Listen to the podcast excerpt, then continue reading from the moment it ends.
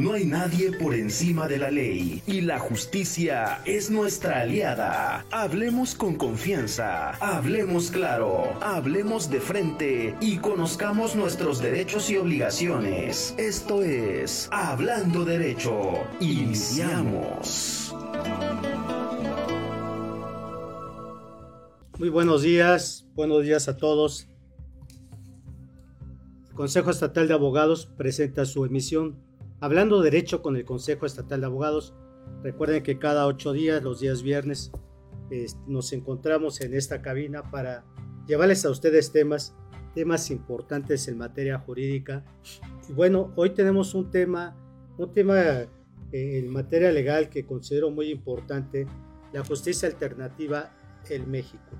¿Qué es la justicia alternativa? ¿Para qué nos sirve? Hoy en día ustedes han escuchado eh, los titulares de los el poder eh, este, judicial, ¿verdad? Eh, que hablan de la justicia, la conciliación, la mediación. Todo eso para qué nos sirve, cómo se trabaja en el ámbito jurídico. Y bueno, hoy el Consejo Estatal de Abogados invitó al doctor Julio Cabrera, para que nos diera un tema, un tema sobre la justicia alternativa. Doctor, este, le agradecemos su, su participación, el apoyo que le ha brindado al Consejo Estatal de Abogados. Y bueno, la justicia alternativa hoy en día es algo novedoso, creo que novedoso, lo estamos viendo, pero aún no acaba de encuadrar en las estructuras eh, judiciales, en los tribunales. No, lo, no vemos que cuaje nosotros como litigantes y que estamos constantemente en, las, en los juzgados, pues no vemos que, funcione, la gente desconoce, hace falta mucha difusión. Hace días pasados, 15 días, estuvo también aquí una, eh, la doctora Ivonne que nos platicaba algo sobre la mediación y concluíamos sobre esta situación. Pero bueno, hoy está el doctor Julio Cabrera con nosotros que nos va, nos va a apoyar en este tema, hablando derecho con el Consejo Estatal de Abogados. Preparen sus preguntas eh, eh, participe, pregunte para que nos dé la respuesta. Doctor, le damos la bienvenida, muchas gracias. Y antes de, entrar, le pediría a nuestro director de comunicación, el licenciado Raúl Aranda Alanda, que nos dé la hoja de vida del doctor. ¿Quién es el doctor Julio Cabrera? Este, ¿Cuáles han sido sus actividades en el ámbito académico y sobre esta materia de la justicia alternativa en México? Adelante, licenciado. Hola, ¿qué tal? Muy buenos días. Encantado siempre de participar en este gran programa con el Consejo Estatal de Abogados. Muchas gracias, Richard, por la oportunidad que me das. Bienvenido, doctor Julio Cabrera Dircio. Es un gusto de verdad estar con nuestro maestro.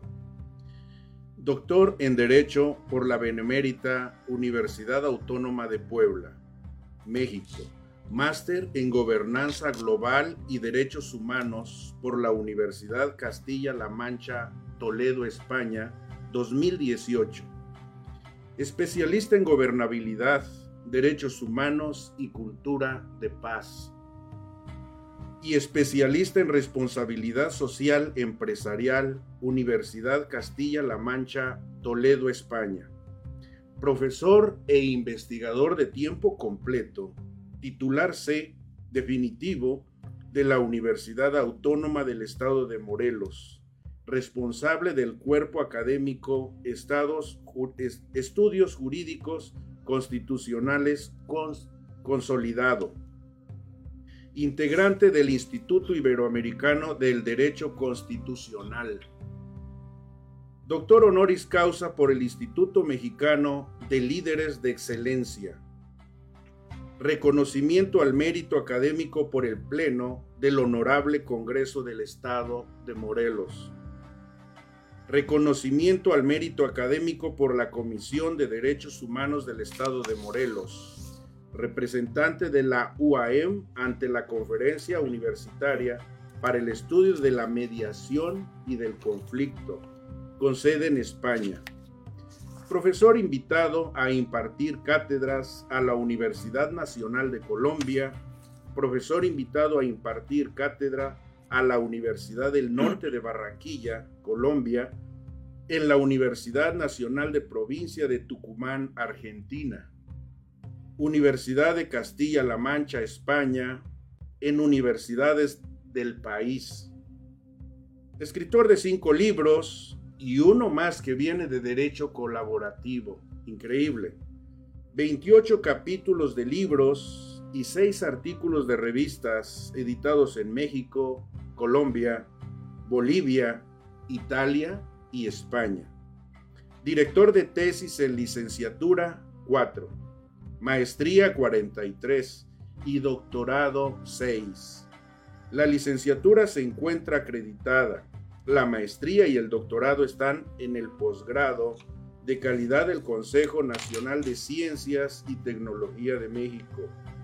Conferencista y ponente a nivel nacional e internacional. Imagínense qué privilegio tener en el Consejo Estatal de Abogados del Estado de Morelos a una gran persona, un gran doctor.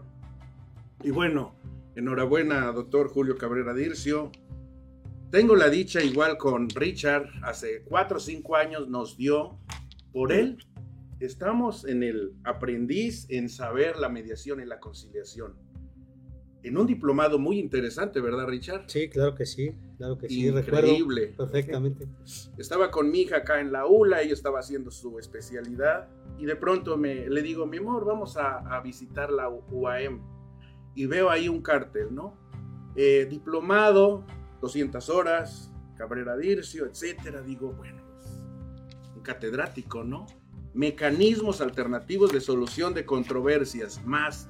Yo de verdad que lo desconocía, digo, ¿eso qué es? Y me pongo a investigar. Rápido me inscribí bueno, ahí encontró, nos encontramos con Richard.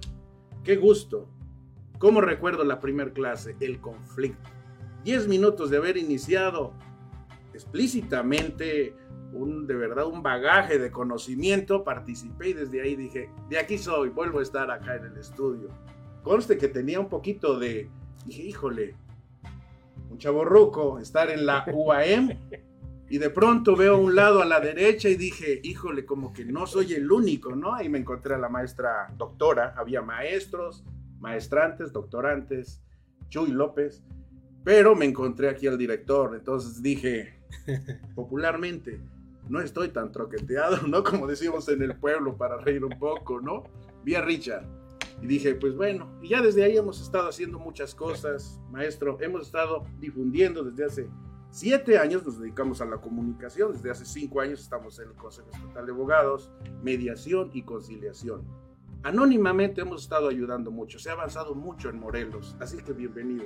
Tenemos muchas anécdotas. Qué gusto estar con el doctor de verdad. Híjole, tenemos que decir muchas cosas, pero bueno, enseguida. Qué bueno. Iniciamos, gracias. Gracias, gracias, director. Bueno, este, la verdad es que les podríamos platicar mucho del doctor Julio Cabrera, que tenemos el gusto de conocerlo de hace muchos años. Pero bueno, nuestro, el tiempo es corto en nuestro programa y sí me gustaría que entráramos a nuestro tema. La verdad es un tema muy, muy importante, muy interesante. Y doctor, bueno, pues lo dejamos en el micrófono para que nos dé una cátedra de su de este de justicia alternativa en México. Bien, bueno, primero la verdad es que es bueno encontrarse con amigos, ¿no? Y, y, ver, bueno, que de alguna manera también nosotros hemos podido ir participando en algunos de los cambios que se van generando dentro de nuestra sociedad desde, desde la Facultad de Derecho, ¿no? desde la Universidad Autónoma del Estado de Morelos. Y agradecer, y agradecerle a, Ricardo Popoca, Ricardo Popoca, quien es director general de este organismo, el que nos dé la oportunidad de poder comentar o de hacer algunos comentarios ¿no? en relación a la, a la justicia alternativa.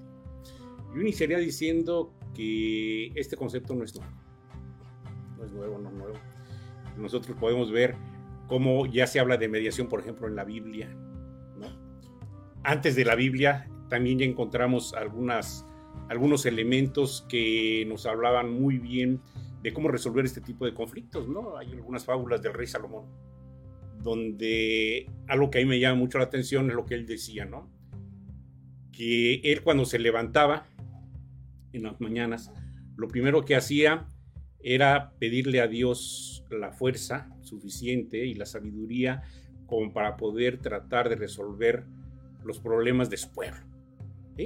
Entonces nosotros encontramos desde ahí ya algunos elementos que en este momento pues tratamos ¿no? también de, de encuadrarlos dentro de las actividades que nosotros vamos desarrollando y tiene mucha razón, pero, pero yo les comentaba que el problema para que un procedimiento de este tipo, para que pueda permear dentro de la sociedad, pues se necesita un cambio de visión de cómo aplicar la justicia, se necesita un cambio de actitud de quienes nos, encargamos de, litigar, ¿no? O de buscar alguna forma de, de poder empezar a trabajar en los conflictos, cómo encauzarlos y, cómo podemos resolverlos.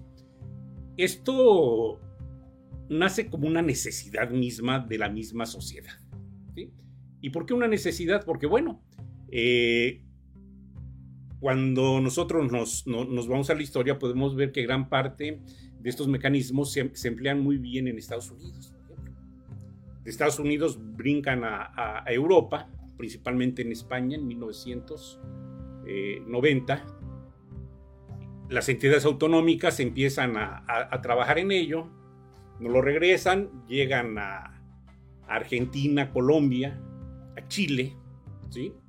A Centroamérica, llegan estos medios alternos. Y bueno, a nosotros nos sucede en México como la moda, ¿no? Un poquito después, pero nos llega. Llega en el 2008 con la reforma constitucional que se hace en ese momento en materia penal, que nos vendieron diciendo que iba a ser una, una reforma para crear un derecho penal más humano.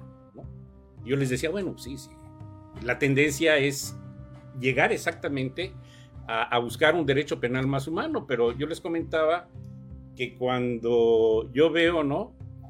Eh, la reforma, digo, no, pues sí, pero bueno, hubo elementos por ahí que no hicieron tan, eh, que no hicieron tan humano esta reforma, esta reforma constitucional, ¿no? Yo les decía, por ejemplo, el arraigo, ¿no?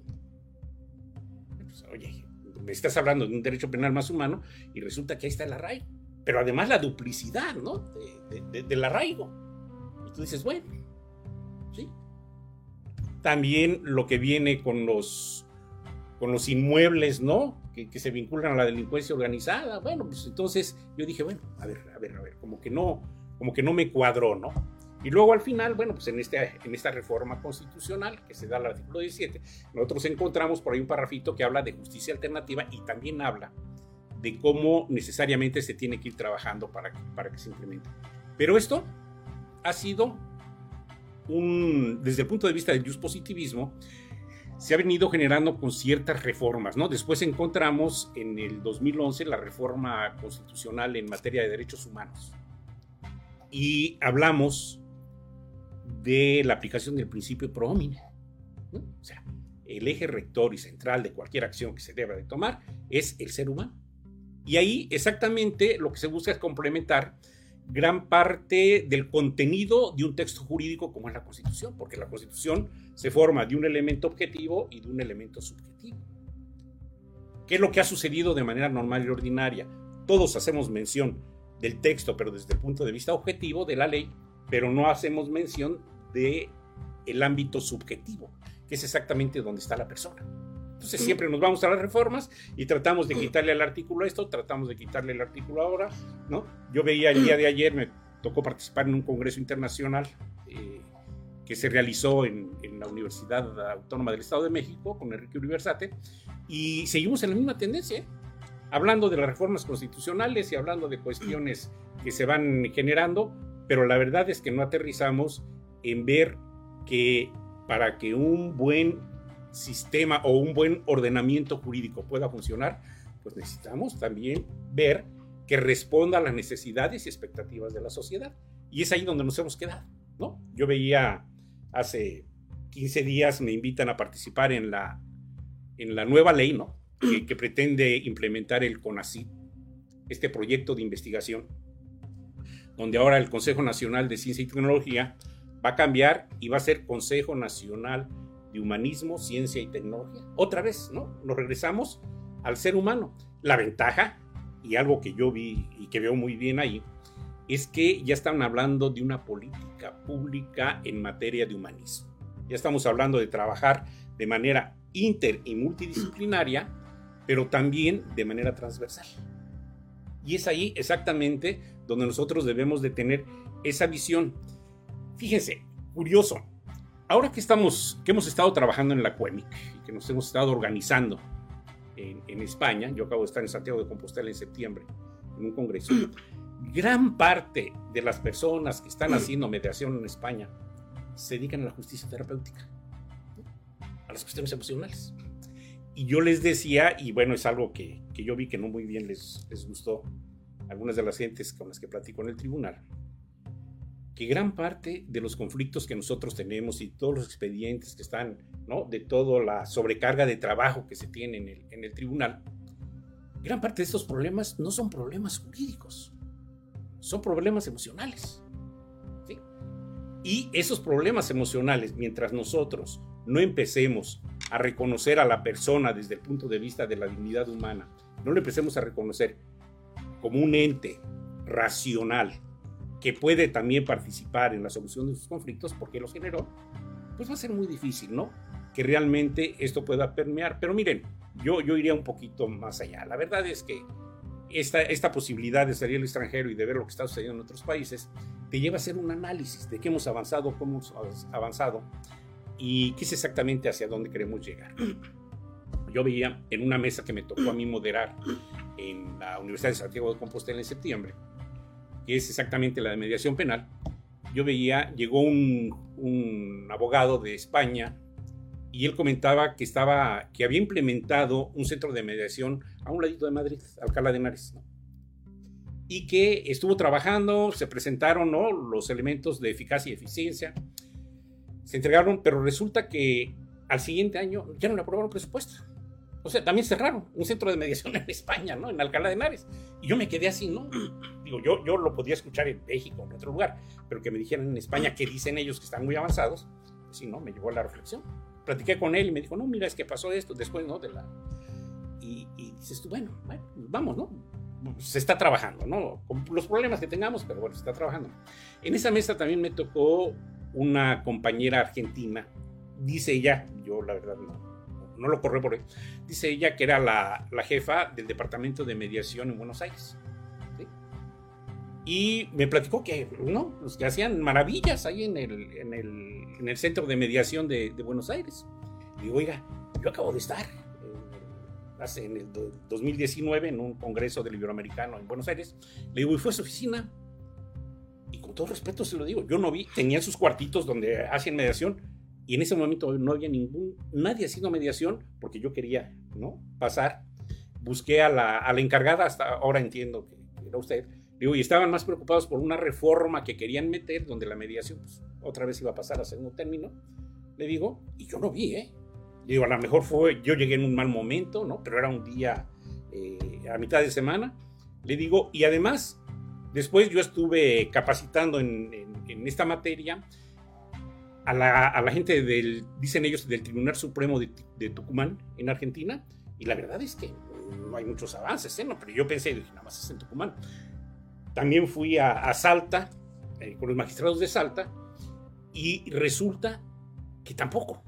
O sea, no hay un avance real de este tipo de elementos. Claro, yo siempre he llegado a la conclusión de que no es tan fácil cambiar un sistema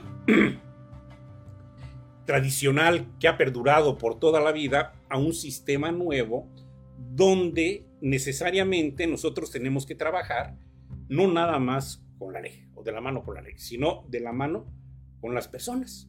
Y aquí es exactamente el, la situación que va prevaleciendo en gran parte de, del mundo, bueno, ahora con lo que constaté, ¿no?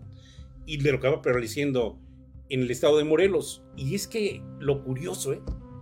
Lo curioso que yo veo ahorita que, que hay algunas gentes que se dedican a la, a la mediación, es que van y toman un curso de 200 horas, ¿no? Digo, porque ni siquiera van todos los días, ¿no? De 200 horas dicen, y dicen que son expertos, ¿no? Que son expertos en mediación. Yo llevo más de 30 años metido en esto y la verdad no me siento experto. ¿Por qué? Porque cada conflicto tiene sus propias características. No todos los conflictos son iguales. ¿Qué es lo que ha estado sucediendo? Yo les decía aquí, bueno, pues es que hay que tener mucho cuidado, ¿no?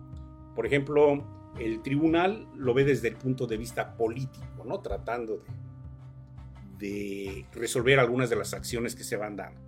Les digo que estos centros de justicia privados, que el tribunal también les dio la autoridad, pues lo ven desde el punto de vista económico, ¿no? Piensan que aquí van a salir ya de, pobres, ¿no? Y le digo que en la academia nosotros lo vemos desde el punto de vista académico, ¿no? Nosotros vamos a ver doctor, desde el punto de vista académico. Fíjese que en, eso, en ese rubro, nosotros como litigantes, que todo el tiempo estamos en los juzgados, no vemos que la autoridad, que la autoridad realmente le entre al asunto bien, sino que aplique, aplique los, los, estos nuevos sistemas. Usted tocaba ese rato las reformas. ¿De qué sirve que se reforme la ley, los artículos, pero si no se aplican? Nosotros como consejo hemos, este, insistido mucho en los tribunales, en la Fiscalía General del Estado, porque vemos que no se aplica. Le voy a poner un ejemplo en los asuntos en materia civil. En materia civil, los mercantiles, el juez dicta su acuerdo, y nos dice en el acuerdo que el Tribunal Superior de Justicia cuenta con un centro de justicia alternativa para que las partes acudan si es su interés. Así tan sencillo. Y leemos el acuerdo. Este, yo le he solicitado al juez, yo como parte actora que llevo le he pedido al juez que es, es voluntad de asistir al, que cite al, a la contraparte. Y me dice, me dice el juez que no lo puede hacer porque es voluntad de las partes. Pero entonces, él nos, él nos dice en su acuerdo que está un centro de justicia para acudir. Yo le, yo le manifiesto, le digo, estoy de acuerdo en acudir, cíteme a la, a la parte demandada. Pero me dice que no, este, que tengo yo que buscarlo, hablar con él y, y convencerlo. He ido al centro de justicia y le he dicho, oiga, aquí dice un acuerdo del juez que me dice esto. Vengo y le digo que es nuestro deseo conciliar. Y me dicen ahí en el centro de justicia, este, pero fíjese que no lo podemos citar, usted tiene que irlo a ver. Este, le digo, oiga, pero es que si yo lo demandé es porque no hay, no hay un acuerdo entre nosotros. Este, entonces, ¿cuál es la función del centro de justicia? Bien, yo creo que, yo creo que aquí es exactamente eh, el problema cuando quienes son operadores jurídicos, ¿no? Tanto de la, de la Procuraduría como del Tribunal, no tienen esa visión. Y es que es muy difícil, yo les decía en un congreso, que, que por qué es tan difícil para el abogado salirse de los formalismos como lo establece la ley, ¿no? la, ley la, ley nacional que nosotros tenemos en materia penal, y ubicarse en la realidad que estamos enfrentando es muy difícil, es muy difícil que los cambios se puedan generar de un día para otro. Pero, ¿qué es lo que, lo, que pasa? Por eso yo, yo, yo, yo decía que, por ejemplo, en el tribunal lo ven desde el punto de vista político. No lo ven desde el punto de vista jurídico. El problema que existe no nada más en el tribunal, en todos los, los organismos donde se aplica, ¿no? Hay operadores jurídicos, el problema son los egos. Yo en lo personal platiqué con el eh, magistrado que es director de la Escuela Judicial, ¿no? Carlos Iván Arenas. Y también platiqué con el magistrado que es encargado de la, justicia alternativa, y eh, Hipólito. Y, ves cómo los egos, ¿no? Eh, Hipólito, por ejemplo, pues, defiende su posición, ¿no? Carlos Iván defiende su posición, pero no defiende la posición de la sociedad. O sea, sus intereses de ellos se encuentran ahí. ¿Y qué es lo que sucede con, los operadores jurídicos? Bueno, los, los operadores jurídicos siguen pensando que necesariamente para ellos, ¿sí? todo acto de autoridad debe de estar establecido en la ley. Los formalismos que nosotros encontramos, ¿no? ¿Sí? Y yo digo, a ver, con la reforma constitucional que se da en 2011 y con la de 2008, bueno, nosotros vemos que ese artículo 133 constitucional que habla de la, de la superposición jerárquica de la Constitución sobre cualquier ordenamiento jurídico, pues queda en el mismo nivel. ¿Sí? Cuando habla de los tratados internacionales, bueno, se entiende que todos los tratados internacionales y, y la Constitución en este momento se van a encargar de llevar los elementos necesarios como para que se puedan resolver gran parte de los conflictos, pero no lo ven con esa visión. No lo ven con esa visión, ¿sí? Lo ven desde el punto de vista de que, bueno, pues a ver, eh, y lo digo con todo respeto, ¿eh? pero lo ven desde el punto de vista de los egos internos, ¿no? Bueno, pues es que yo puedo más, yo puedo más que el otro, ¿no? Y yo creo que aquí se les olvida que, bueno, pues nosotros, a mí incluso en la universidad, ahí me pagan con los impuestos de la misma sociedad. Bueno, pues a los magistrados se les paga con los impuestos de la misma sociedad, pero creo que se les olvida. Porque cuando tienen que voltear a la sociedad y a los operadores jurídicos, se olvidan de la se olvidan de, Pero todos estamos de acuerdo que la aplicación, este, caemos al mismo lo que usted decía, ¿de qué sirve que haya reformas si los operadores no lo aplican? Y lo vemos, lo vemos constantemente. Este, nosotros le hemos insistido al, presidente del tribunal este, este asunto que este, acá el magistrado, director de la escuela judicial, igual hemos, le hemos planteado. Primero, capacitar, porque también es cierto que como abogados no estamos, ya lo dijo usted, no estamos acostumbrados. Y también como abogado, lo platicaba con el magistrado, cuando me conviene, cuando me conviene, actúo como tal y no quiero, como abogado, porque el abogado, el abogado también va por sus intereses bueno, si yo, me lo, si yo lo arreglo este asunto en, dos horas, una hora, a lo mejor no voy a cobrar lo mismo.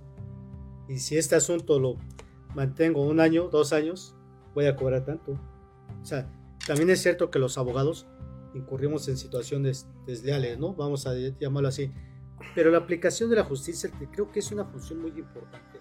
Una función muy, muy, muy importante que, que repito, y lamentablemente no nos hacen caso los operadores políticos. Los operadores políticos, ni los políticos, ¿no?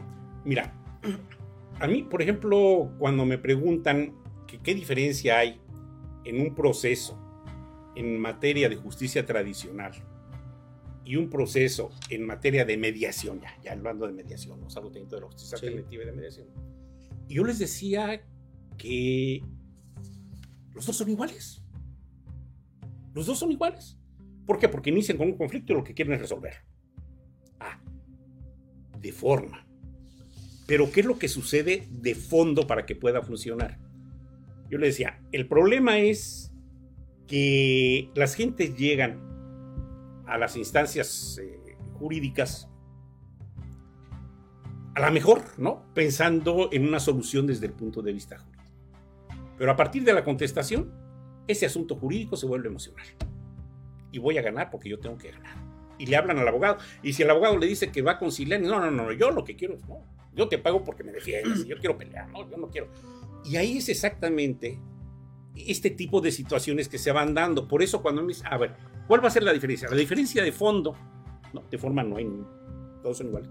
La diferencia de fondo es que en materia de mediación, las personas que llegan a participar en las sesiones, deben de actuar de manera racional y ética.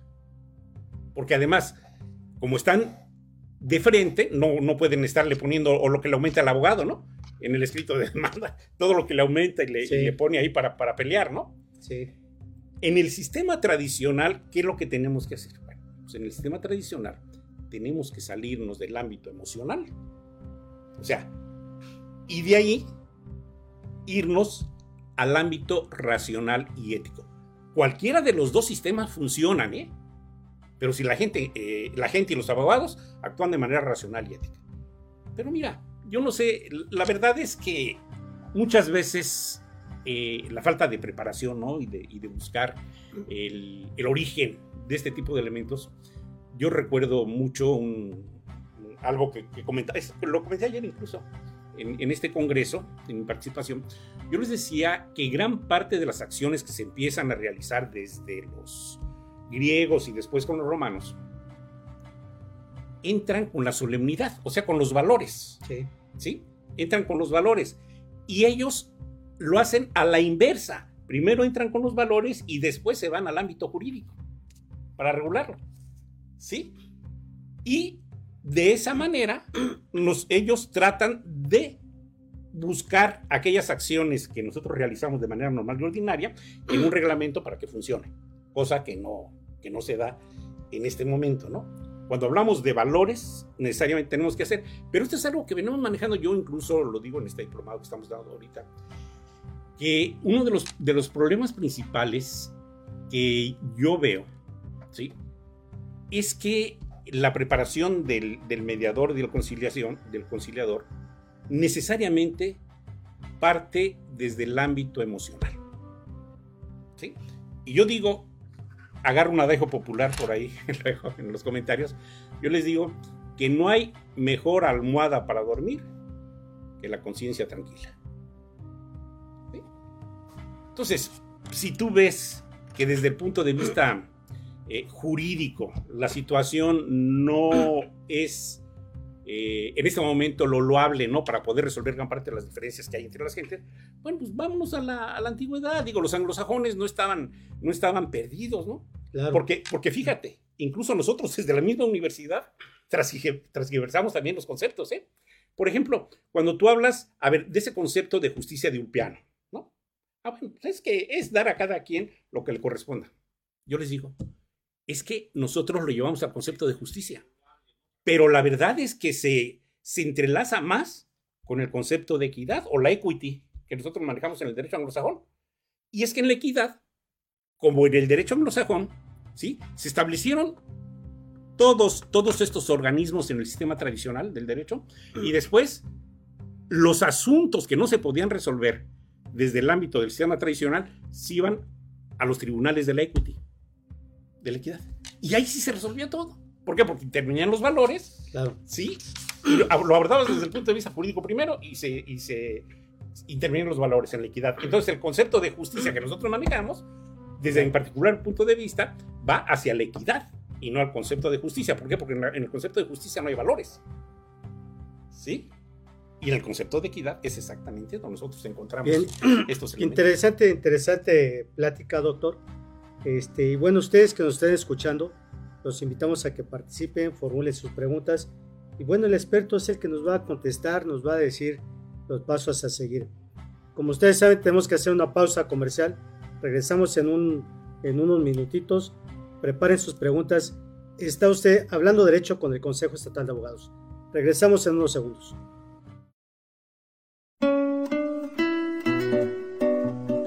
Tienes derecho a informarte y nosotros estamos para ayudarte. Vamos a una pausa y regresamos. Hablando derecho.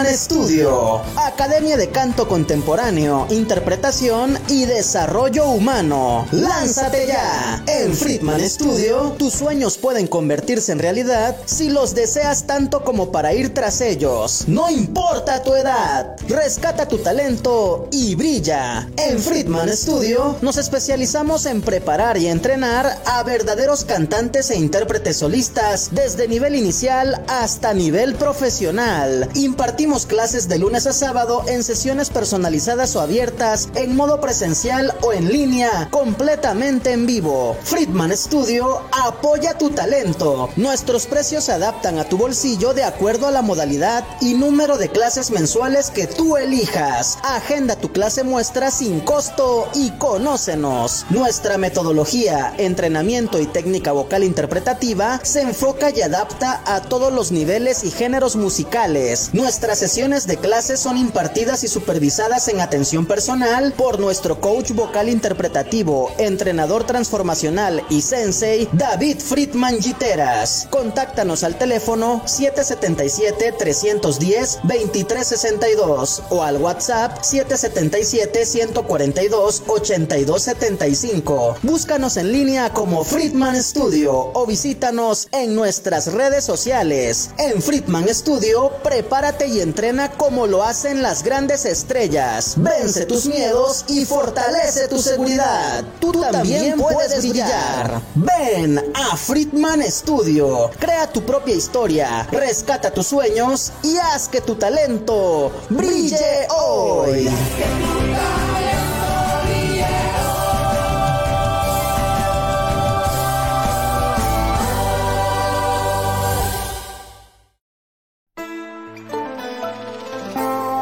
Cuando de ley y justicia se trata, no hay nada mejor que estar en una misma sintonía. Hablando derecho. Continuamos.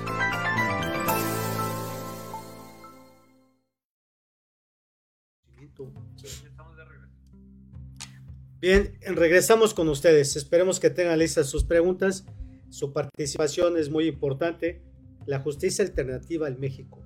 Como ustedes lo están escuchando, la forma de terminar los conflictos en cualquier materia, civil, mercantil, penal, este, laboral, hoy en materia laboral, se maneja. Que creo que va a ser un tema muy importante que nos explique aquí el doctor, porque vemos en materia laboral que, que se aplica este, este mecanismo antes de llegar a una demanda, doctor. Usted recuerda que la reforma laboral que se dio hoy antes de demandar, de presentar una demanda, tenemos que ir al centro de conciliación. No, no será necesario que esas reformas entremos a la materia civil, a la materia familiar, a la mercantil, antes de acudir al, al tribunal, entremos al departamento de conciliación. Fíjate que esta reforma eh, constitucional que se da en materia laboral es muy idealista. Es muy idealista porque lo que se trata es de resolver gran parte de los expedientes que tienen atrasados ahí, ¿no? Y atrasados y atrasados. Pero es que aquí sucede exactamente lo mismo cuando hablamos de que la autoridad se va al ámbito político, ¿no? Nosotros vamos al ámbito académico y los otros se van al ámbito económico. La verdad es que, y yo lo digo con mucho respeto, ¿eh? que quede claro, quienes están realizando las funciones de conciliadores no son conciliadores.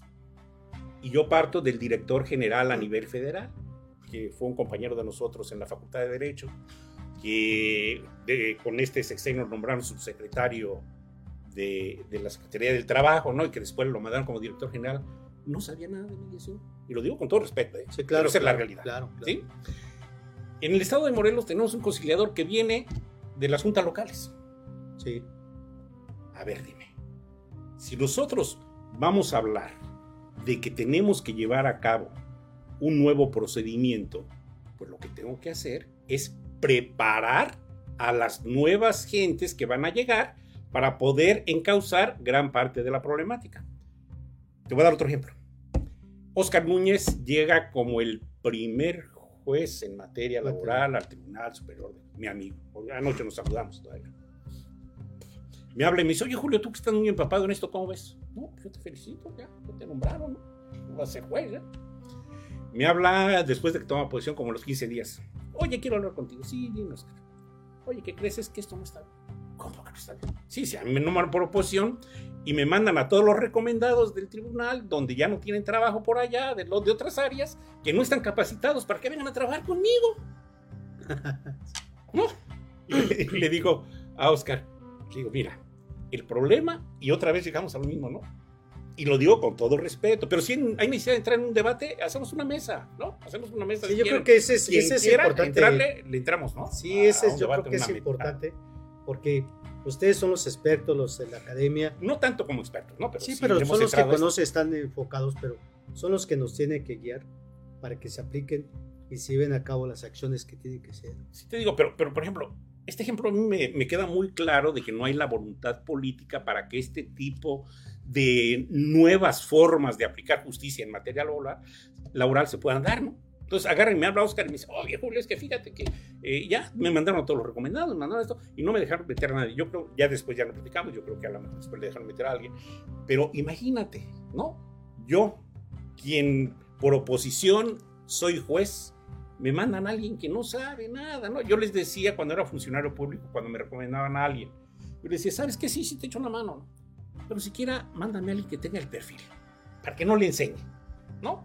Y poco a poco que vaya aprendiendo la, la visión o la misión que tengo yo en relación al trabajo que se tiene que realizar, en, por ejemplo, en, la Dirección General de Tránsito y Transportes, ¿no? Sí. Director general al final. Yo le decía, pues siquiera mándame a alguien de perfil y yo te apoyo.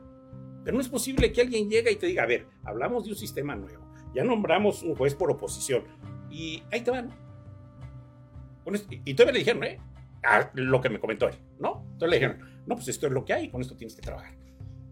Lo que sucede es que los mismos vicios que vienen en el sistema tradicional son los mismos vicios que se quieren llevar a, este nuevo sistema o a esta nueva visión de este sistema, ¿no? En materia de conciliación. Sí, yo veía que se quejaba la directora del trabajo, ¿no? De que no funcionaba.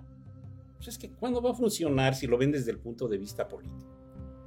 Algo nuevo que yo vi en, la, en esta nueva ley del CONACYT, que habla del humanismo, que me tocó ver, es que hay una política pública en la que ellos piensan que se debe trabajar de manera inter y multidisciplinaria, pero también de manera transversal. ¿Sí? Entonces, cuando tú dices eso, y además, fíjate, cuando habla de la transversalidad, habla de que tenemos que trabajar en una política pública donde participe el gobierno, donde participen las universidades, ¿sí? Y donde participe la sociedad para que esto pueda funcionar. Yo les comentaba, yo les voy a comentar algo. Yo le decía en el foro en el que estuvimos, estuvimos varios, yo les decía, miren, para mí esta reforma que pretende hacer el CONACYT es muy idealista, como mi constitución, ¿sí? como la constitución federal. Es muy idealista. Pero también sigo pensando que si no iniciamos ahorita a tener esa visión del humanismo, nunca vamos a terminar. Entonces, pues, hay, que, hay que trabajar y con todo lo que conlleva esto, ¿no? El desgaste que va a tener uno. ¿Por qué? Porque, bueno, quienes habían sido privilegiados en materia de investigación científica que eran las ciencias exactas, pues a lo mejor van a brincar tantito, ¿no? Pero bueno, pues es algo normal. ¿sí? En lo, que, en lo que nosotros tenemos que trabajar. ¿Qué tenemos que hacer en las juntas de, conciliación? O en, la, en la conciliación. Pues yo creo que tenemos que empezar a actuar de manera prudente, ser muy prudentes, claro, prepararnos, ¿no? Ver los alcances que tenemos, pero también ya no estar sumisos a lo que te diga tu superior inmediato, ¿no? Sino decirle, oiga, esto funciona así, y si no funciona así, bueno, y aquí viene también la cuestión ética de cada uno de nosotros, ¿no? ¿Sí? Pues si alguien no se siente capaz eh, para, llevar a cabo esta reforma e implementarla, pues que renuncie, ¿no? Digo, nada perdido, nada ganado, ¿no? Pero también lo ven desde el punto de vista, no, no, no, pues yo lo que quiero es cobrar, ¿no? Y no me importa lo demás. Sí. Y ahí se vienen todos los problemas. Yo te voy a decir un ejemplo que, nosotros hicimos. A mí me tocó ser visitador eh, general de la, de la Fiscalía del Estado y me acuerdo que en ese momento estábamos trabajando, bueno, el antecesor, estábamos trabajando en la gente del Ministerio Público Conciliador. ¿Sí? Cuando yo llego, me toca a mí darle continuidad a la gente del Ministerio Público Conciliador. No, pues bien, ¿no? Me sentía como pez en el agua, ¿no? Ah, Al medio año regreso yo, pero ya como litigante, y era más desgastante llegar a la mediación y solicitarlo, ¿no? A la solución, que el poder resolverlo por fuera. Claro. Entonces, mientras la gente no cambie de actitud, mientras la gente no se prepare, va a ser la verdad que ese es el problema que tenemos. Es cierto, y lo vemos constantemente, y por más que vamos, este, hablamos con los titulares y les proponemos, bueno, ahorita lo que dicen la, en el Tribunal Laboral, efectivamente en el Consejo hay varios compañeros que usted conoce como Raúl, la doctora Ivonne, este, cuando se abre la convocatoria para ingresar para el trabajo, este, cuando queremos, buscamos la, cuando se abre la convocatoria a la media, dos horas, tres horas, la convocatoria estaba cerrada porque cumplió su objetivo. O sea, toda la gente de, las juntas, en automático, y dicen pues, son los que tienen experiencia, pero no la experiencia de la materia que se, para lo que salió. Lo que dice usted es cierto. Ese es el problema que, hemos, que tenemos. Nosotros, en el caso de nosotros, este, hablamos con el titular en ese tiempo del tribunal y le pedimos los espacios para los compañeros, bueno, que se prepararon, se han preparado, fueron a la cátedra, este, a los diplomados que usted nos dio, pero lamentablemente no nos tomaron en cuenta. Y algunas gente nos decían, es que andan buscando trabajo. Y sí, hay gente, hay cierto, hay abogados que se preparan para lograr un trabajo, pero llegan preparados, ¿sí? Llega preparados al área. en el caso de este, ¿se acuerda usted que cuando se anuncia los cambios a la ley, que entraba la mediación y, muchos compañeros se fueron a estudiar, ¿no? Algunos. Pues a prepararnos. No todos, ¿eh? A prepararnos, ¿no? A prepararnos para poder incursionar en estos medios y, y entrar a los cambios, a los cambios modernos. Ese es un cambio. Si yo arreglo un asunto en una hora, dos horas, pues como abogado veo resultados de lo que fui a estudiar, lo que aprendí. ¿no? porque estoy aplicando las técnicas, la metodología, la forma que me, que me enseñaron ahora en esta nueva. Y claro, el tradicional, el abogado es que tomaba el asunto y me llevaba años. Y cada periodo X le estamos pidiendo dinero a la gente. Y lamentablemente la gente sigue, sigue haciendo también que esa situación. Pero bueno, esa es la plática que tenemos hoy, justicia alternativa en México. Como ustedes se dan cuenta, es un tema muy importante. Este, no polémico, sino simplemente que acatemos lo que tenemos que hacer, doctor, preparar a las personas que estén al frente a los operadores para que realmente se cumpla con la función. Y bueno, este, vamos a pedirle a nuestro compañero, el director de comunicación, y tenemos aquí también una invitada, a la doctora Ivonne, que hace días estuvo aquí acompañándonos también platicando un poco sobre estos temas.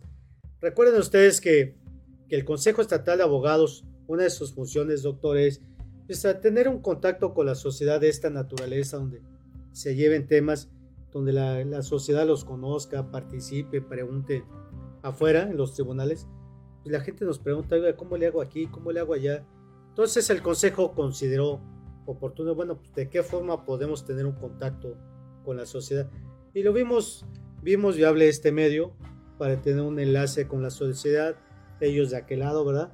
Y nosotros aquí al frente, este, invitando ponentes como usted, preparados con capacidad y disolviendo algunas dudas, ¿no? Contestando dudas todos los que nos preguntan en la calle, bueno, pues aquí tratamos de, decirles, contestarles, pero con la persona indicada, con la persona capacitada.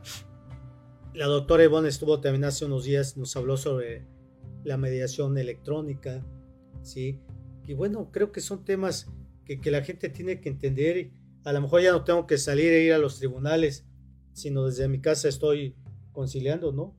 Hoy lo que tengo que aprender es un poquito la, computadora, los medios electrónicos y conectarme y a ver, y aquí estoy viendo al doctor Cabrera, aquí estoy viendo a mi abogado y aquí estoy viendo a la autoridad y empezar las pláticas.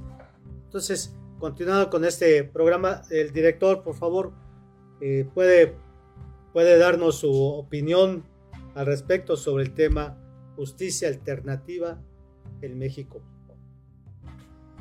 Y a la doctora Evon vaya preparando sus sus preguntas para que se le, se la conteste el doctor Cabrera. Adelante, director. Nuevamente, eh, maestro doctor Cabrera, me acuerdo en el curso ya citado, nos decía estadísticamente, pues, números increíbles. 94% no se denuncia de conductas delictivas, se denuncia el 6% y de ese 6% englobado al, al 100, solamente un 10% se resuelve. Maestro, hay cambios de cabezas, de titulares de la, del Tribunal Superior de Justicia, pero al parecer no se ven los cambios. Nos interesa que haya la solución del conflicto. Nosotros de verdad que hemos difundido muchísimo eso, tenemos quizás un exceso de sensibilidad porque sabemos del dolor de dos personas conflictuadas, maestro, pues queremos que se solucione el problema. ¿Cuántos no han recurrido al homicidio del toma y daca, del emisor, de la agresión, del insulto, viene la contestación más fuerte, hay otra verbalización del conflicto que nos enseñaba maestro. ¿Cómo ve esta situación? Bueno, a ver, yo, yo iniciaría primero eh, comentando que gran parte de los, de los mediadores o de la gente que estaba preparando en materia de justicia alternativa tiene que cambiar su forma de, de actuar y su forma de ser. Bueno, cambio de actitud. ¿No? Primero. Y un primer elemento es el lenguaje. No se han fijado que yo no hablo de violencia, yo hablo de cultura de paz, pero yo no hablo de, de violencia. ¿sí? ¿Por qué? Porque para mí, necesariamente el lenguaje que tenemos que, que utilizar en materia de justicia alternativa es un lenguaje inclusivo, pero asertivo. ¿sí? Claro, tenemos muchos problemas en materia de procuración y administración de justicia, ¿no? Digo, yo les podría dar eh, gran parte de las estadísticas, lo que tú comentabas, ¿no? Esta, esta encuesta que maneja muy bien el INEGI, el INEGI del ENVIPE, ¿no? La encuesta nacional sobre seguridad. Pues sí, no se denuncian más allá de seis delitos, pero fíjate, lo más grave, yo veía lo que decía el delegado del INEGI en Morelos. Este llegaba hasta el no, bueno, él decía que hasta el 96 o 97%, que no se denunciaban en Morelos más allá de tres delitos de 100. Pero el problema no es que se denuncie o no se denuncie. El problema es que al final la resolución que se emite hay un ganador y un perdedor. Y esos van a seguir peleando. Mientras no se empiece a trabajar con ellos desde el punto de vista emocional. ¿Sí? ¿Por qué? Porque exactamente un elemento que nos hace ver que para poder llegar al conflicto, un primer elemento es que hay que tratar de, denominar nuestro ego. ¿No? Pero cuando tú ves que en la sociedad están empoderando a las mujeres, están empoderando a los grupos estos, están empoderando a los hombres, están, todos estamos empoderados. ¿Qué es lo que ha sucedido? Bueno, pues vivimos en una sociedad disfuncional, donde cada quien quiere hacer valer sus derechos por encima de los otros. Claro. Y eso no puede ser, ¿no? Nosotros se entiende que vivimos en una sociedad igualitaria y la aplicación de la justicia es para todos por igual, lo que, lo que hablamos en el Estado de Derecho. ¿Qué dicen este, este organismo que se encarga de ver los estudios en materia de, Estado de Derecho? No hay. No hay un Estado de Derecho ahorita en México eh, con base en esto. Si lo vemos desde el ámbito internacional, bueno, pues nada más hay que ver lo que dice el GPI, ¿no? Este fondo que se establece para la cultura de paz. México es de los países más violentos. ¿Sí? Ya nada más por encima de nosotros está Colombia con los problemas que tiene, ¿no? Y la guerrilla y Venezuela. Pero de ahí, todo es... Esto ha generado que vivamos en una sociedad disfuncional. Pero fíjate, lo curioso, y también me pasó en este evento del CONACIT. Gran parte de mis compañeros le echaban la culpa al Estado. No, no, no, mira, es que en materia de derechos humanos, el Estado debe de proteger, de tutelar, de resguardar, tas, tas, tas, tas. Son obligaciones del Estado. Yo decía, espérate, ¿sí? Pero nosotros vamos a partir de esta doctrina privatista, ¿no? del Estado, donde el Estado responde a una necesidad de nosotros como sociedad. O sea, nosotros ponemos a nuestros representantes populares, ¿sí? Y te quedas y dices, ay, no, no, no, pues hasta dónde realmente nosotros estamos vinculados con ese tipo de actividades. A ver, Tú vives en una sociedad disfuncional. ¿Cuáles son los factores? Bueno, pues los factores son muchos y muy variados, ¿no? Digo, no, no nos alcanzaría aquí la, mano para poder comentarlo, ¿no? Yo nada más hablaría nada más de la situación económica que prevalece y hablaría de la desigualdad. Ya no me voy a libertades, me voy a otro tipo de cuestiones, ¿no? ¿sí? Digo, aquí, aquí, nos pasaríamos como cuatro o cinco horas, ¿no? Sí, pues sí. Sí, claro. ¿Sí? Entonces, yo creo que aquí eh, un primer elemento que nosotros tendremos que buscar es que la gente cambie de actitud y que deje su protagonismo. Que su protagonismo lo deje antes de entrar a la oficina, ¿sí? Porque los protagonistas son las personas que tienen el conflicto. Así es. No tu juez, no tu secretario, no tu actuario, no tu esto, ¿sí? El protagonismo es de afuera porque ellos son los que tienen el problema. Los de adentro tienen la obligación de atenderme porque por eso les pagan. O sea, como yo les digo, ¿no? Cuando me llego a algún cargo, pues es que me alquilé me alquilé. Y como me alquilé, pues yo tengo que atender. Si hay gente que tenga que atender a las 10 de la noche, pues la tendré que atender, porque por eso me alquilé. El día que ya no quiera, pues yo me voy para mi casita, ¿no? ¿Sí? Tranquilo. Entonces, aquí, para poder eh, trabajar en ese sentido, pues yo digo un primer paso, nada más que cambien de actitud y que dejen el protagonismo, que se bajen de su tabiquito tantito, ¿no? Yo los veo, digo, la verdad es que los 28 años que llevo dando clases en la facultad, gran parte de las gentes que están en el tribunal pues me conocen, ¿no? Pero los ves cómo cambian, ¿no? Siguen pensando que el traje, la corbata y los zapatos boleados les, les, van a, les van a dar ese, esa visión de que, bueno, yo soy un abogado, un abogado muy preparado. No, no es cierto. Yo creo que hay tres principios básicos que yo siempre les digo a mis alumnos y que debemos ir pregonando. El primero es que hay que ser muy prudentes. Muy, muy, muy prudentes. No hablar más que lo indispensable, que es exactamente el tener el lenguaje asertivo. Segundo, ser muy tolerantes. Pero fíjate, el tercero es más esencial para mí, ser humildes. No se te olvide que tú eres igualito que el bolero que está enfrente trabajando, que el barrendero que anda ahí. Tú eres igualito. La única diferencia es que, bueno, gracias a Dios tú has tenido la oportunidad de poder sobresalir tantito. Pero al final tú eres igualito. En el momento en que esto se termina, ¿no? Lo digo con todo respeto, cuando llegamos a fallecer, no nos llevamos nada. Nada. Y más que las diferencias de toda la gente a la que nosotros no atendimos como era nuestra obligación, porque por eso nos estaban pagando. Sí, los valores humanos que tanto hemos pues, pregonado y, publicitado, ¿no, Richard? Ahora bien me acuerdo, maestro, que usted en el curso nos decía, cuando andaba litigando, ¿no? Había, hoy justamente es el día de la anticorrupción, ¿no? Vean, hoy, nueve, hoy nueve. sí. Entonces me acuerdo que decía que lo obligaba, ¿no? Oye, céntrale con algo. Es increíble la corrupción, pues de todo el ambiente político en los tres poderes. Ojalá y que se detenga, ¿no? Porque de verdad ha habido, hoy justamente un abogado subió eso, ¿no? Anticorrupción de juez, etcétera la corrupción, maestro. Y que usted se negó esa vez y usted dijo, mejor me voy a la academia, a la universidad, desencantado. los que me conocen ya saben cómo soy, por eso no me quieren en algunos lugares, ¿no? Porque yo soy muy cuadradito en ese sentido, ¿no? Y con un amigo, Roberto Salinas, que él investiga lo de la... Tiene todas las estadísticas de todos los corruptos.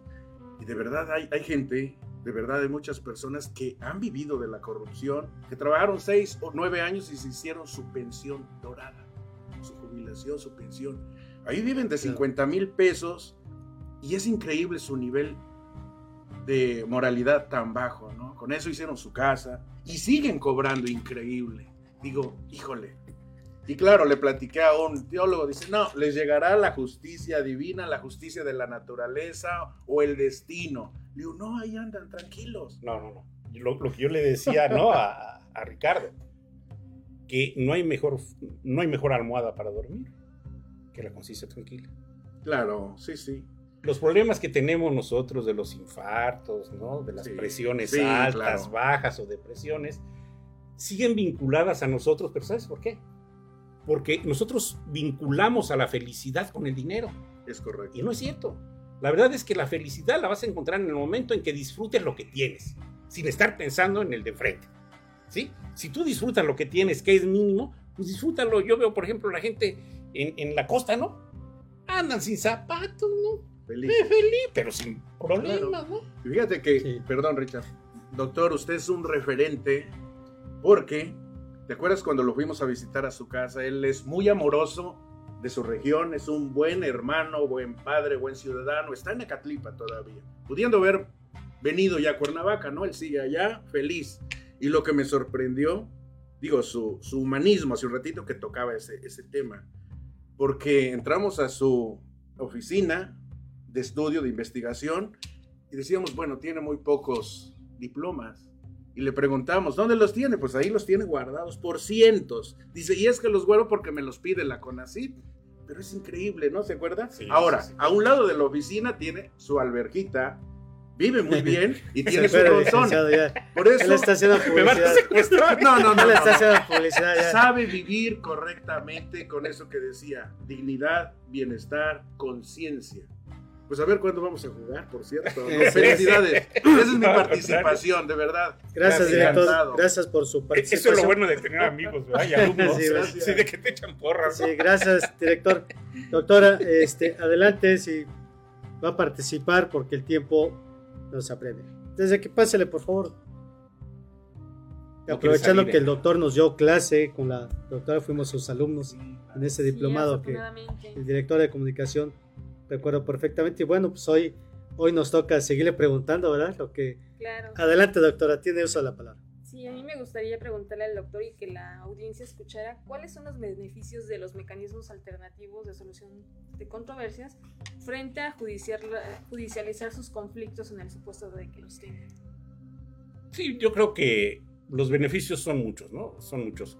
Yo lo siempre lo comento y bueno, ya lo tocó, ya lo tocaron aquí, ¿no? Pero, pero bueno, yo nací en Acatlipa, vivo donde nací en la parcela de mi abuela. ¿no? Digo, no vivo como los de Gatlipa, pues, ¿no? tengo algunas, algunas cositas por ahí, ¿no? Que he hecho, eh, que he hecho por ahí, ¿no? Pero yo creo que el beneficio de la mediación en relación al sistema tradicional se puede vincular desde el ser humano, ¿no? Nosotros hablamos, por ejemplo, a ver, queremos que los derechos humanos funcionen, ¿no? Como esta reforma constitucional del 2011, ¿Qué es lo que tenemos que hacer para que funcionen? Y ahí se dan los beneficios, ¿no? A ver, la columna vertebral de los derechos humanos es la dignidad humana. Y la dignidad humana no es más que el reconocimiento de nosotros mismos como entes, como personas. Algunos güeritos, otros morenitos, ¿no? unos altos, otros chaparritos, pero al final todos somos iguales. Primero, reconocernos. La columna vertebral de la dignidad humana es el respeto. Si nos reconocemos, pues tenemos que respetarnos. Yo no entiendo por qué se tienen que estacionar en doble fila o llegan algunas gentes que estacionan en su portón, ¿no? Yo no entiendo ahí. yo quiero que me respeten. Hay un concepto que, que, nosotros manejamos muy bien cuando hablamos del respeto y ahora hablamos del autorrespeto. O sea, yo primero respeto para que me respeten. Claro, ¿sí? Y en tercer lugar, la columna vertebral del respeto son los valores. Que será muy difícil volver a trabajar dentro de los valores entre nosotros mismos para que esto cambie. Y es algo que yo lo comentaba en, Santiago de Compostela, en España. Mira, en este momento, haciendo un estudio general, todos queremos paz y tranquilidad. ¿Sí? Todos. Pero yo les pregunto, ¿quién trabaja para construirla? Pues nadie. No.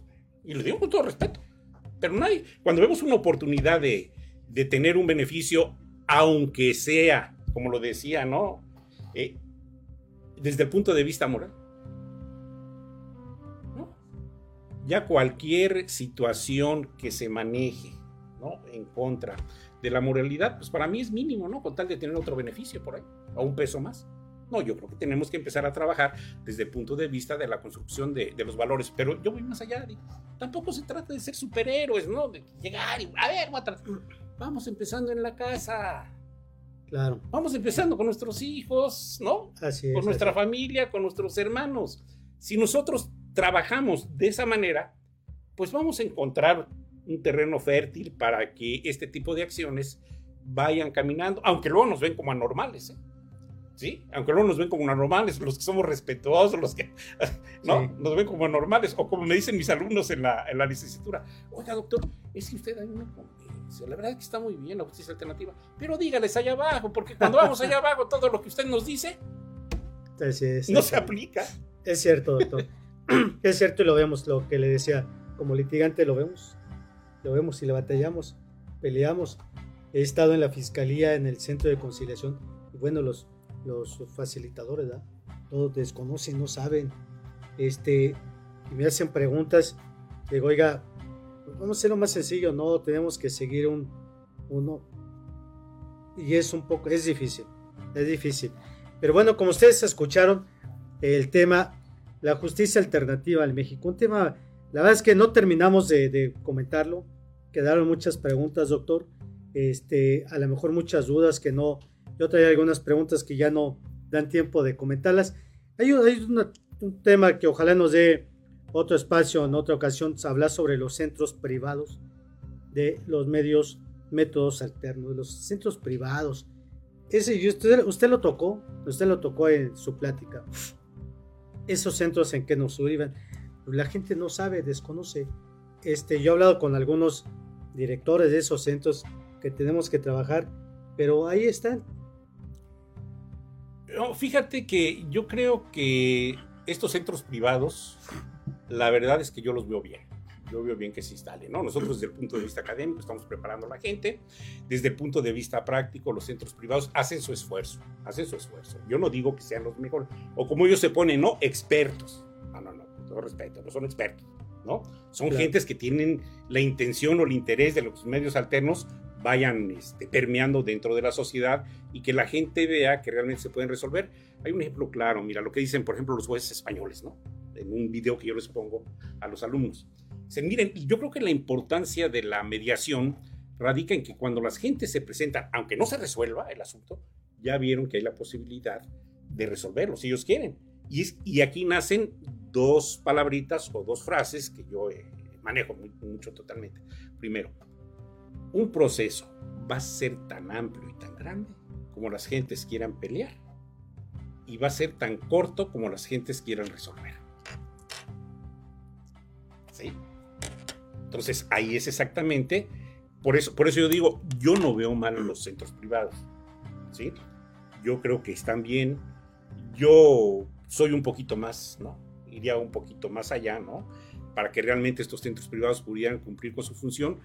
Pero al final, lo que hacen los jóvenes, yo te soy honesto, de los dirigentes de los centros privados que están ahorita, yo conozco uno, ¿no? Uno que es maestro de la facultad, pero que no yo al menos conmigo no se ha preparado, ni, ni he visto que salga afuera, ni veo que tenga revistas publicadas, ni veo que tenga artículos, ni veo que... ¿Sí? Entonces, pero bueno, pero yo soy respetuoso, yo digo que está, está bien la función de los demás, la verdad. Yo no Desconocidos. sé. Sí. Efectivamente, así lo vemos. Richard, acá de- atrás de cámaras. Muchas felicidades anticipadas al doctor Julio Cabrera Dircio. Mañana cumple sus 50 años. Oh. Y también cumpleaños de nuestro director. ¿Cuándo es, Richard, el tuyo? Nos, Muchas pus- felicidades. nos pusimos ¿eh? de acuerdo. Sí. Yo el sábado y él el domingo, yo el 10 y él el 11. Sí, pues. Tenemos dos cristonones. Sí. Felicidades. Bueno, bueno, hemos este, concluyendo con este tema. Doctor, ¿qué, le- qué mensaje puede mandarle a la sociedad sobre el- la justicia alternativa? Eh, Mira. La, la gente que nos está escuchando, este, con esto vamos a cerrar nuestro programa. ¿Qué mensaje le da a usted? Miren, yo sigo pensando que gran parte de las acciones que tiene que tomar el Estado y nosotros en alguna de las áreas vinculadas a ello es el de seguir trabajando, el de seguir buscando que haya elementos que nos puedan ayudar para poder vincular las necesidades de la sociedad con las necesidades de nosotros mismos. ¿sí? Y que de manera eh, inter y multidisciplinaria, y yo digo todavía transversal, como lo maneja esta nueva ley del CONACYT, podamos vincularnos, ya dejar los egos, ¿no? Digo, yo sé que a algunos no les gusta la forma en que hablo, pero bueno, el problema mío es que como yo soy investigador de tiempo completo y esta, esta plaza me la gané por oposición, ¿no? Y, y bueno, estoy en los niveles más altos en materia de investigación y en materia de formación. Entonces yo sé que a muchos no les gusta, pero bueno, yo creo que eso es lo bueno de la academia, porque aquí puedes decir, ¿no? Lo que tú consideras prudente con base en un fundamento. Por eso yo lo digo, ¿no? Lo, lo comentaba contigo. Si alguien quiere eh, hacer una mesa de debate, yo con todo gusto me formo. ¿eh? Quien quiera, podemos empezar a debatir algunas de las acciones, porque además yo creo que este es un proceso de socialización de la información que se claro, está generando exacto. dentro de la, de la sociedad y en materia de justicia alternativa, y nos puede ayudar, ¿no? A ir haciendo que poco a poco vaya permeando un poquito más. Y vean las bondades, como lo decía la doctora Ivonne, ¿no? vean las bondades que tiene la justicia alternativa, que al final lo único que hace es reconocernos como personas. A ver, ¿quién genera el conflicto? Pues nosotros, ¿no? Yo les decía que es muy fácil que yo genere un conflicto, meto una demanda, me voy con un tercero que no le interese en lo más mínimo el problema y que le están pagando por resolver y que él cree que nada más firmando puede dar, o lo que está sucediendo ahorita con la perversión de la mediación, ¿no? Eh, ahí me platicaban del, del Infonavit, Sí. ¿no? en, en México, en el, en el Centro Nacional de Mediación que nosotros teníamos, eh, el Infonavit se acercó con nosotros y nos dice, oiga, este, no- yo necesito muy buenos mediadores para hacer esto, sale. Y resulta que cuando tú llegas, eh, al- y que están haciéndolo aquí también, ¿eh? les dicen a los mediadores, yo te voy a pagar, pero por eh, convenio firmado. Oye, espérate, espérate, ¿no? En la mediación no puedes tú hablar de un convenio que realmente va a resolver.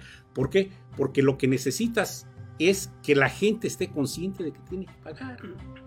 Yo puedo llevar un proceso de mediación, pero a mí lo que me interesa es que me firmes el convenio para que yo te pueda pagar a ti mediador. ¿No? No, espérate. A ver, vamos a, a- tener las sesiones. Si nosotros encontramos que realmente la autonomía de la voluntad se va a ver reflejada en ese convenio, pues tenemos que darle la posibilidad de que quien generó el conflicto sea quien lo resuelva. Y no agarrarlo, porque entonces ya no es mediación. Hay una perversión también de la justicia alternativa, que es lo que yo te comentaba, ¿no? Sí. El problema que tenemos en este momento es que en el, todos los problemas que nosotros tenemos en el sistema tradicional lo estamos llevando a la justicia alternativa, ¿no? Todos los problemas. Yo, la verdad, por ejemplo, de los centros privados, yo, pues te digo, yo no, no, no los conozco, ¿no? Pero yo creo que la función que están haciendo, pues es loable. Digo, porque además están entrando en una, en un área que lo primero que tenemos que hacer es reconocerlos como seres humanos, o sea, como personas. Lo que yo les digo a todos, pues nada más cambien de actitud, ¿no? Claro. Dejen el protagonismo, déjenlo afuera. Sí, Claro. y, y entiendan que todos somos iguales y que al final lo que queremos es resolver. Exactamente. ¿sí? Bueno, pues ahí está el mensaje del doctor Julio Cabrera. Vamos a seguir trabajando. Vamos a seguir trabajando, vamos a echarle ganas. Y bueno, el Consejo Estatal de Abogados se compromete a seguir trabajando, doctor, que así lo venimos haciendo, aportando un granito de arena, un poquito, ¿da? Yo les he dicho que no somos expertos en esta área, pero bueno, tratamos de hacer, poner un poco de, ese granito, ¿no? Del que usted dice, vamos a seguir trabajando, vamos a construir y logrando los proyectos, objetivos que se plantean. Le agradecemos, doctor, su participación. Esperemos que no sea la, la, primera, sino vengan más. Este, hay mucho tema, mucho tema que quedan pendientes. Y bueno, ustedes que nos escuchan, que nos ven por las redes, les agradecemos su participación. Este, nos veremos el próximo viernes hablando derecho con el Consejo Estatal de Abogados. Hasta la próxima.